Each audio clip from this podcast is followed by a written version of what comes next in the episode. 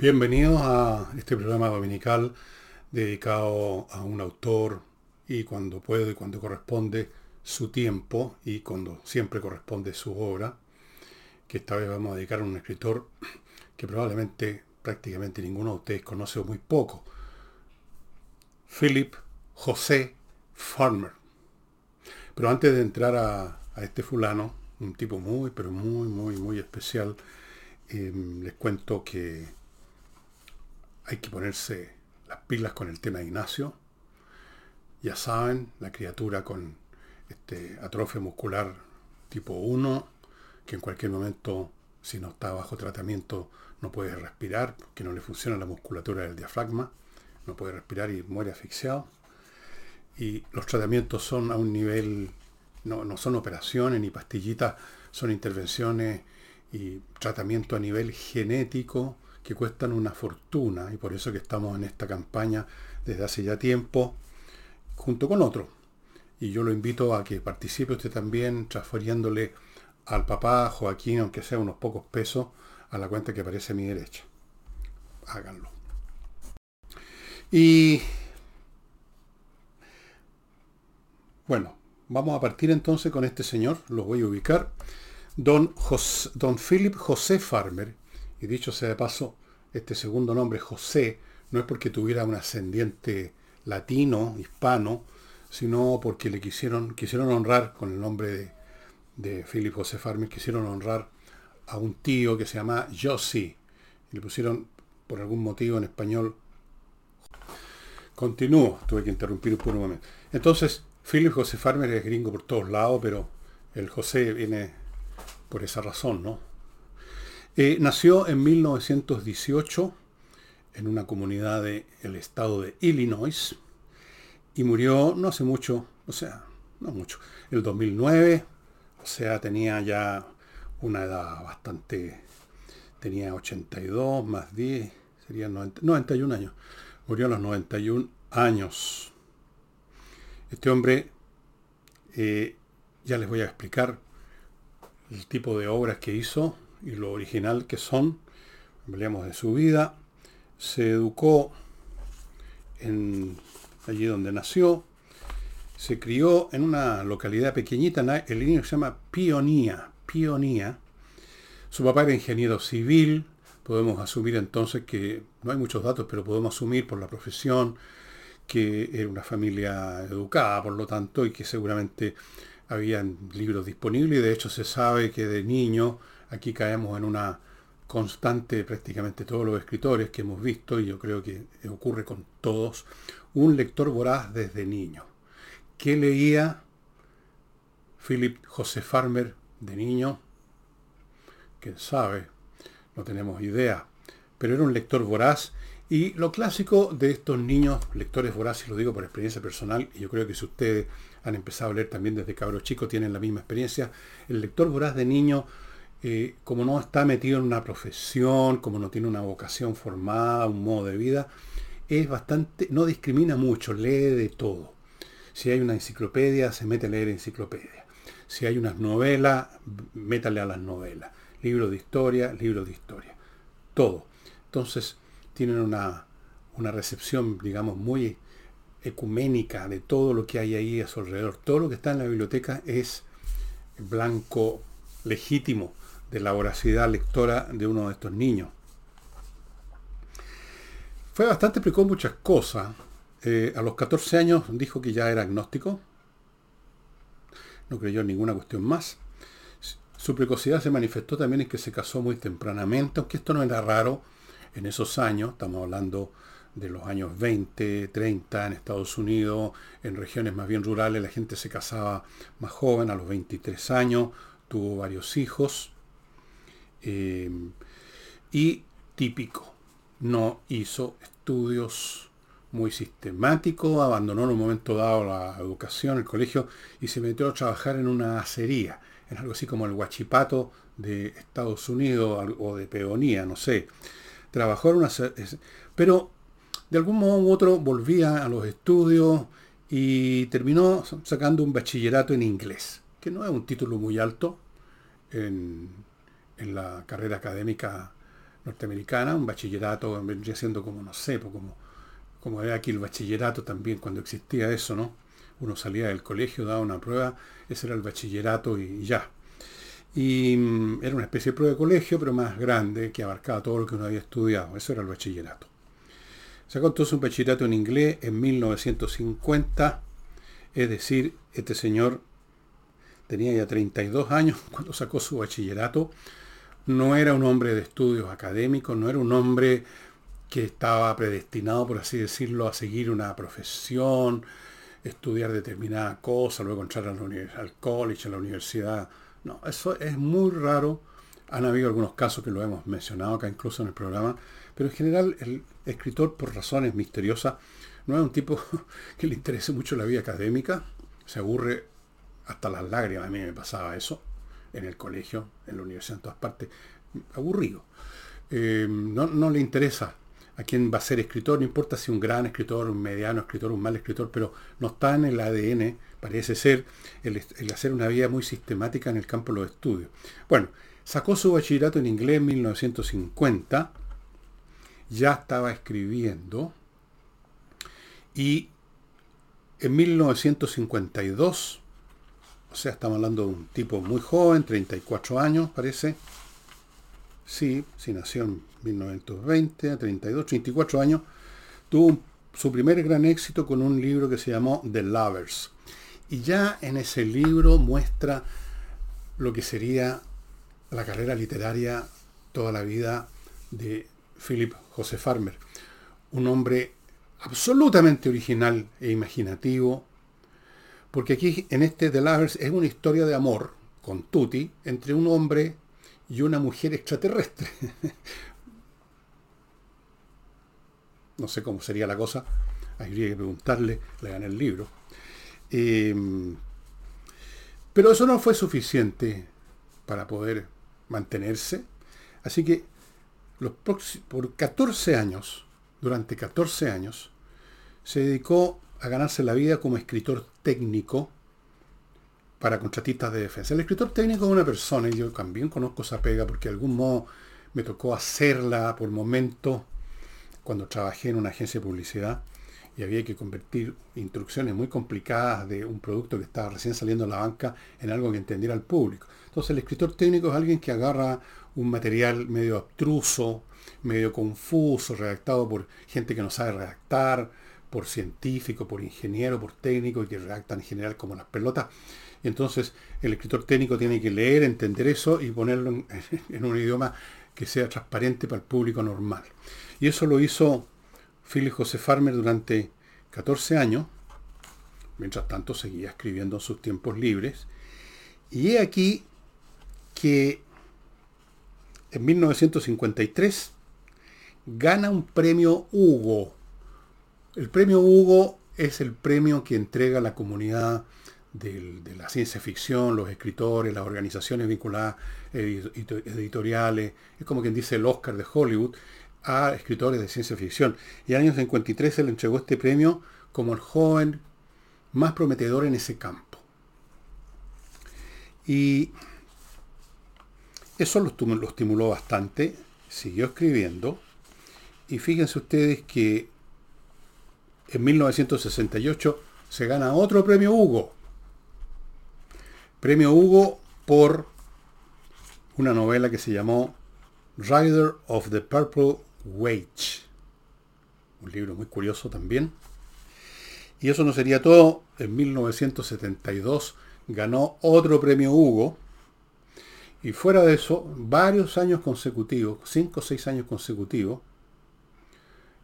por lo menos era nominado al premio Hugo. O sea, estaba ahí en los, entre los finalistas. O sea, un tipo muy exitoso y con toda razón, estimados amigos. Eh, es un hombre que en lo que escribió, y ya les voy a mencionar su obra principal, por la cual yo entré a conocer a, este hombre, era un hombre de una imaginación casi de, locura. Hizo cosas que nunca nadie, ni en este campo, y creo que ningún otro había hecho jamás. Por ejemplo, hay una novela de él que se llama El señor Barnstormer en Oz ¿En qué consiste la trama? Un tipo, este señor Bram Stormer, va pilotando su avión, tiene una falla, tiene que aterrizar de emergencia. ¿Y dónde aterriza? En el país de Oz. El país este de fantasía de la película, ustedes recordarán, la vieja película en que trabajaba Judy Garland, El Mago de Oz. Él combinó muchas veces en su literatura personajes de la vida real que los metía a funcionar como protagonistas o como actores de reparto dentro de sus novelas, o personajes de otras novelas de otros autores. Una cosa increíble. Por ejemplo, hay una, hay una novela de él en que los dos protagonistas son Tarzán, que es un personaje de Edgar Rice Burroughs, Tarzán, y Sherlock Holmes, que es un personaje de Conan Doyle. Y lo hizo formar un equipo. es una cosa absolutamente, absolutamente de una imaginación desbordante. Algunos otros escritores de ciencia ficción, les voy a contar lo que dijeron de él, pero antes de eso les quiero contar una cosa que tiene que ver con quienes hacen posible este programa dominical que tiene pocos asistentes, que son ustedes, la creme de la creme, que le interesan los libros. Y uno de estos auspiciadores que está con nosotros son los vestidos Le Grand Jour de Rebecca Layton e hija. Esto es un sitio, no es una tienda que está en la calle, que usted tiene que pedir hora, es un showroom o algo así.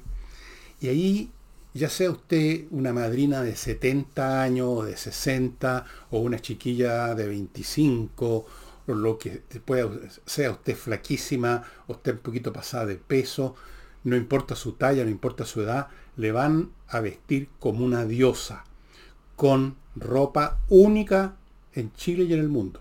Total y completamente exclusivo, diseños traídos de París, de Roma, de Nueva York, de las casas de moda más famosas, más prestigiosas del mundo, el modelo. No solo eso, la van a asesorar a usted, señora, con lo que tiene que acompañar ese vestido fantástico.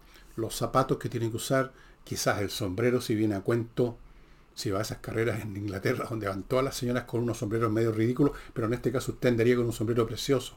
Hacen todo por usted para que se convierta en una diosa resplandeciente, sea cual sea su edad, sea cual sea su talla, tiene que pedir hora. Esto es un asunto muy especial, muy exclusivo, Le Grand Jour. Y continúo con Fractal Logistics, que es una empresa que se dedica a la parte logística de otras empresas. La parte logística es, por ejemplo, es una de las que tratan el tema de los containers. Los containers, la llegada de los containers, la bajada o la sacada del, barco, ¿cómo sube el verbo de sacar de un barco una carga? No me acuerdo en este momento. Desestivar, creo que es los, containers, la parte de papeleo, la entrega del container a la empresa que no está en el muelle, sino que está en otro lado, hay que llevarle en un camión. Todo eso y mucho más con Fractal Logistics, que está hace años en este servicio para hacerle la vida más fácil a las empresas. Yo les sugiero que entren al sitio y vean, yo, pues yo no les estoy dando todos los detalles, todo lo que puede hacer por usted esta empresa. Y vamos ahora a continuar con el programa. Eh, no tenía ni un problema en una de meter las cosas más extrañas, pero voy a la hora lo que decían de los escritores.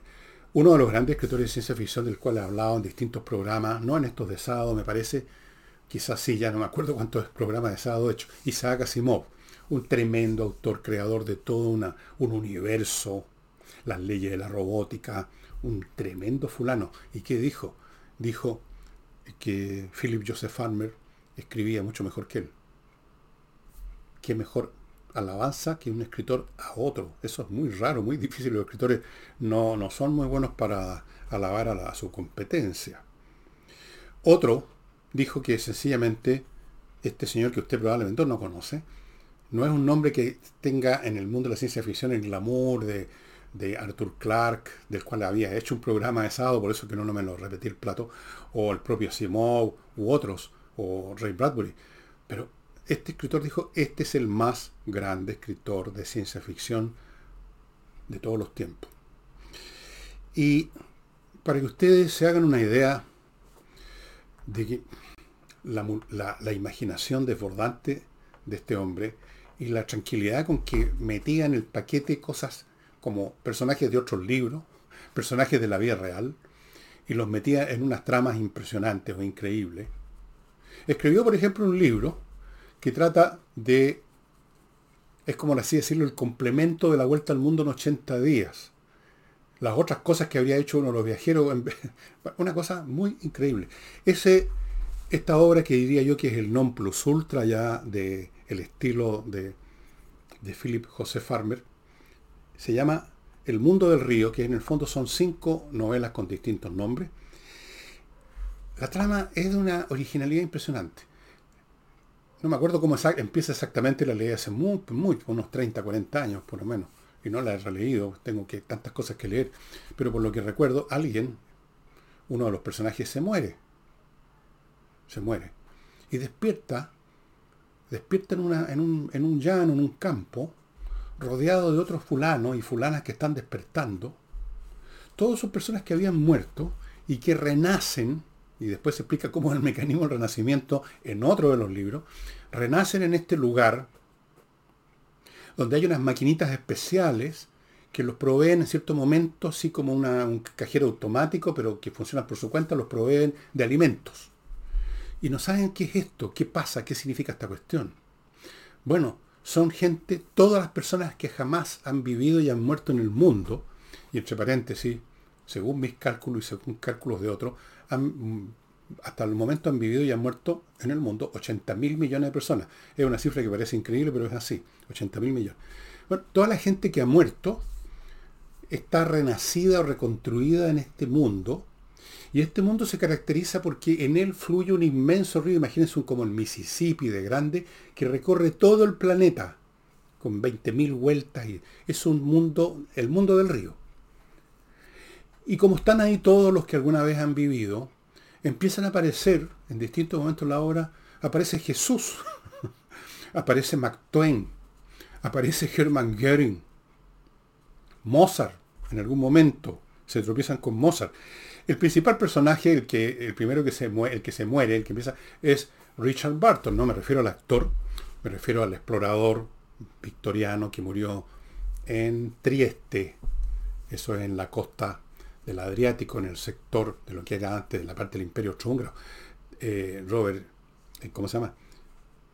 Eh, Barton, Richard Barton, un tremendo explorador, lingüista, creo que ha hablado de él en algún programa y quizás lo haré en algún sábado, creo que no lo hablaba, no usado, no usado a Burton, se topan unos con otros y ¿qué están haciendo ahí? ¿Cómo se empiezan a constituir distintos grupos y sociedades en función de estos tipos que se encuentran en algún lugar? Luego descubren lo que llamarían el expreso del suicidio. Y es que no importa si se suicidan, van a ser, van a renacer de nuevo. pero en otro punto quizás de este planeta. Entonces algunos que quieren entender qué está pasando y quieren conocer más parte, hacen uso de eso que llaman el expreso del suicidio. Se suicidan para renacer en otro lugar. No les interesa, se suicidan de nuevo para renacer en otro. Una locura. Imagínense ustedes una obra donde uno de los protagonistas de repente es Wolfgang Amadeus Mozart, que anda desesperado tratando de encontrar una manera de hacer instrumentos. Otros empiezan a crear una civilización tecnológica y en un momento dado construyen un barco como esos que surcaban el Mississippi y naturalmente el capitán es Mark Twain, que durante su juventud fue piloto de estas embarcaciones con esas hélices que eran esas paletas laterales. Y empiezan a recorrer el río buscando una explicación de esta cuestión. Y ocurren mil peripecias que se expanden a lo largo de cinco libros. Es una cosa de una imaginación desbordante. Está a la altura por la amplitud del tema, por la fantasía, por el casi la desfachatez con que mete cosas como de otro. Otro de los libros que escribió, para que vean ustedes el temperamento de este hombre, ¿no? Otro de los libros que escribió Philip José Farmer usó un seudónimo. ¿Y qué seudónimo usó? Usó el seudónimo usando el nombre de un personaje de una novela de Kurt Vonnegut, otro autor. Kurt Vonnegut, el autor de Las Sirenas de Titán, que es un libro del cual les he hablado, que es un libro increíble también. Y hay un personaje dentro de, esto que es un escritor que no le va muy bien, una cosa así. Y no me acuerdo el nombre. Entonces, se le ocurrió a Philip José Farmer escribir este otro libro con un seudónimo usando el, nombre del personaje de la novela Vanegas. Le pidió permiso a Vanegas. Vanegas se lo dio, después estaba arrepentido. Dice Vanegas, no sé por qué estaría arrepentido. No le había gustado la obra. Eso en cuanto a los personajes. Después, hay otros elementos que metió que son muy raros en la ciencia ficción. El sexo sin ningún asco y a todo full. Pues algunos dicen que esta es una, las obras de él es una mezcla entre pornografía, ciencia ficción. El hombre no tenía ningún límite. Una imaginación desbordante, una desfachatez literaria impresionante. Y yo leí estos libros en los años 70. 74, 75 de haber sido. Y nunca se me ha olvidado. Y siempre me han impresionado mucho. Eh, y me ha impresionado mucho que sea tan poco conocido en nuestro país. Eh, es, un hombre que sencillamente rebasa todos los límites literarios. Eh, no se hace problemas con el sexo, cosa que es rara en las novelas En las novelas de ciencia ficción no hay sexo, no hay personas, como he dicho muchas veces, no hay personas de verdad, sino que hay nombres y profesiones. Juan Pérez, el ingeniero piloto de la nave espacial. Son muy ascéticas, por no decir eh, sin carne, muy descarnada. Nada que ver con Philip José Farmer. Obviamente que esto no es, único, lo único que escribió, no es lo único que escribió, escribió muchísimo más, pero yo no les voy a poner la lista de todos los libros porque ustedes lo pueden encontrar en Wikipedia. Eso es todo. Yo hablo aquí básicamente de lo que yo conozco bien, porque lo he leído y las impresiones que me dio. Philip José Farmer creó un universo, aunque fuera solo dentro de un planeta.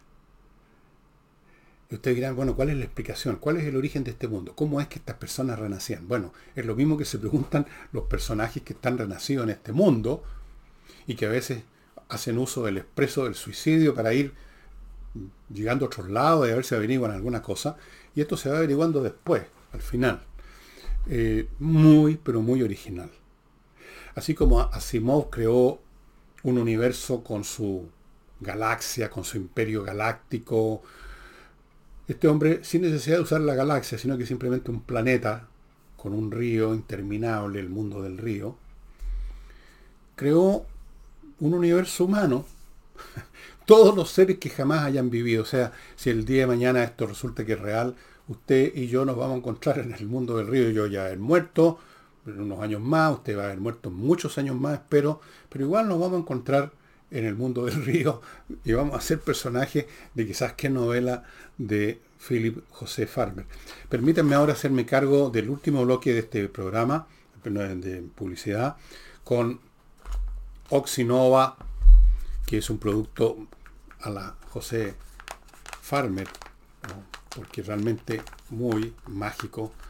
Una cosa que usted la mezcla en el agua, echa todo este contenido, este polvito al agua, se convierte en una colonia de bacterias aeróbicas y con eso usted destruye los malos olores porque estas bacterias usted una vez que echa el líquido, ya sea el vaso completo o lo vaporiza en un jardín, porque tiene múltiples maneras de usarse, van a destruir las bacterias que producen el mal olor, que son otras, que no consumen oxígeno, sino que descomponen la materia orgánica. Las destruyen y por lo tanto se acaba el mal olor. Amigos, esto se consigue solo en el sitio de ellos. Y si usted tiene problemas de mal olor en el edificio, no problem. Eso ya no se resuelve con, uno de estos sobrecitos. Ahí Oxinova manda unos especialistas y le resuelven el problema. Y Casona del Valle todavía está disponible para quienes le está tincando la idea de instalar un hotel boutique a 50 kilómetros de Santiago en una casona fantástica con nueve piezas, todas con baño, dependencias, a todo lujo, y esto en un terreno propio de 15 hectáreas. Una hectárea son 10.000 metros cuadrados, 15 por lo tanto son 150.000 metros cuadrados alrededor de la casona, ideal para instalar un hotel, esos en que va gente con mucha plata, pagan fortuna, y no les interesa viajar a otro lado, sino que se mueven en el entorno controlado por ese hotel y se alejan del mundanal ruido y lo pasan bomba. Es un tipo de turismo que es muy especial, muy, muy exclusivo y muy rentable para los que instalan hoteles. Es cuestión de saber hacerlo. Y esta es una posibilidad. La otra es un centro de reposo también a todo cachete o un centro de eventos. Amigos, si usted está pensando en invertir en bienes inmobiliarios que son los más estables en estos tiempos difíciles, los bienes inmobiliarios, ahí están, por último no se van, no se deshacen en la nada como un valor financiero, nunca van a desaparecer, ahí están. Así es que Casona del Valle. Y mm, Climo, ojo, yo no sé si sigue todavía el Cyber Climo con los precios especiales. En una de esas, averigua. Pero siga o no siga, lo que sí sigue, o más bien dicho viene, es un verano feroz. Y ese verano feroz usted yo lo invito a enfrentarlo. Siempre aparecen cosas raras en el computador que hay que estarlas votando. Eh, bueno, yo lo invito a llamar, a ponerse en contacto para tener la mejor climatización disponible en el país. No digan que no les conté de lo que se venía. Bueno amigos, ustedes quizás están curiosos dónde encontrar estos libros están en inglés o castellano. Buenas noticias. En Amazon están todas las obras de él en inglés. Todas, todas, todas, todas. No solamente El Mundo del Río, todos los cinco tomos. En Chile, en buscalibre.cl están las obras, no sé si todas, no las conté, pero un montón vi, y en español. Les va a encantar. Mundo del Río es increíble. Imagínense a Richard Barton, que ha muerto Murió en la cama. Richard Barton murió. Hay una foto del cadáver ya en su cama con la sábana hasta aquí. Ahí está. Murió en Trieste, donde era cónsul. Bueno, la historia de Barton es una historia tan interesante, se las voy a contar otro sábado. Murió ahí. Entonces, en la obra, el hombre ya no está en la cama, muerto, sino que está en ese páramo, en ese lugar, rodeado de un montón de gente está también mirando para todos lados diciendo dónde diablos estoy. Richard Barton, el gran explorador. Por eso que es el protagonista principal, porque él es el que se le ocurre, cuando conoce a Mark Twain, dice, no, pues hagamos un barco.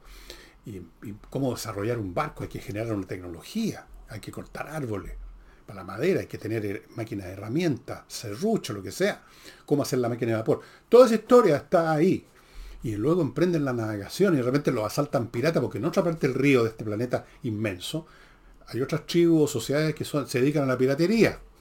Bueno, todo es, es una locura, está todo.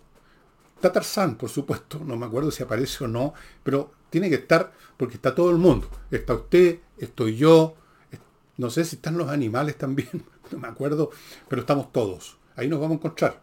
A lo mejor yo voy a estar en el barco de Richard Barton, o a lo mejor voy a estar en otra parte, no sé, a lo mejor voy a estar escribiendo libros, o a lo mejor voy a estar dedicado, voy a hacer, digamos, un, no sé, cualquier cosa. Y usted también. Ahí nos vemos. Así que me despido diciéndole, nos vemos en el mundo del río, estimados amigos. Nos vemos mañana lunes. Chaito, chirio, como dicen los gringos.